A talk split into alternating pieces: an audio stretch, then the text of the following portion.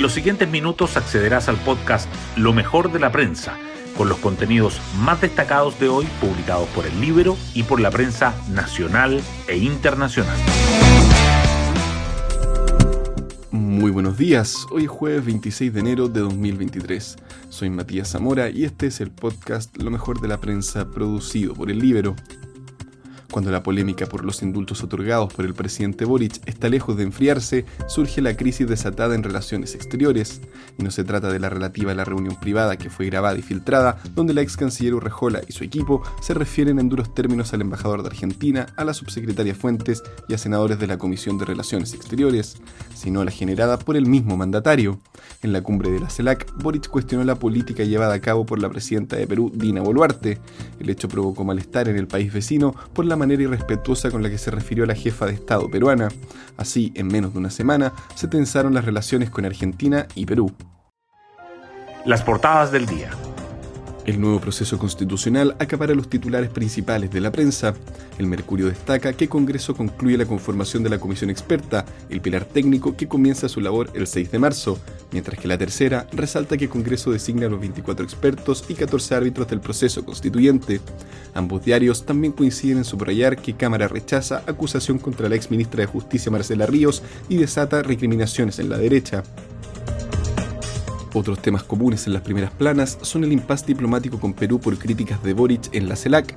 Lima califica sus dichos de irrespetuosos, dice el Mercurio. Gobierno peruano expresa malestar a embajador chileno, agrega la tercera.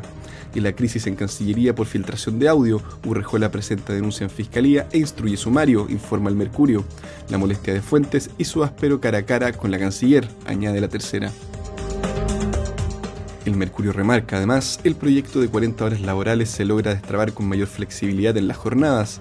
El gobierno presenta parlamentarios protocolo de acuerdo para salvar proyecto de infraestructura crítica y tres concejales de Santiago piden a Lunar compra de exclínica Sierra Bella. La tercera, por su parte, señala que el Papa dice que ser homosexual no es un delito y pide a obispos acoger a personas LGBTQ. Lo Barnechea fiscaliza con fotorrares desde hace un año y detecta más de 8.000 infracciones, y los films de los Oscar que aún no vemos, de Kate Blanchett a Brendan Fraser. Un diario financiero, en tanto, titula que Fondo Asiático y Grupo Rasuris invertirán 600 millones de dólares en Salar de Maricunga y realza los planes de la Comisión para el Mercado Financiero en 2023 para implementar la ley FinTech. El Libro, por su parte, titula con quiénes son los participantes en el AudioGate involucrados en el lío con Argentina y Perú. Hoy destacamos de la prensa. Comisión de Trabajo de la Cámara aprueba en general reforma de pensiones. La instancia avisó la idea de legislar sin el apoyo de Chile Vamos. Durante febrero se espera que gobierno y diputados trabajen en convocatoria grupo técnico que buscará acordar antes del 31 de marzo los cambios para la discusión en particular. Economistas alertan riesgos de adelantar inicio de recorte de tasas.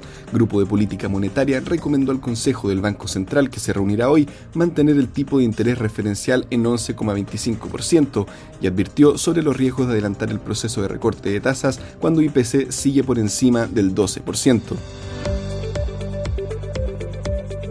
Y nos vamos con el postre del día. Novak Djokovic escala otro peldaño hacia la cima del mundo. El tenista serbio, que intenta recuperar el número uno del ranking ATP e igualar al español Rafael Nadal con 22 Grand Slams, venció al ruso Andrei Rublev en tres sets para meterse en las semifinales del Abierto de Australia. Yo me despido, que tengan un gran día y será hasta una nueva ocasión del podcast Lo mejor de la prensa.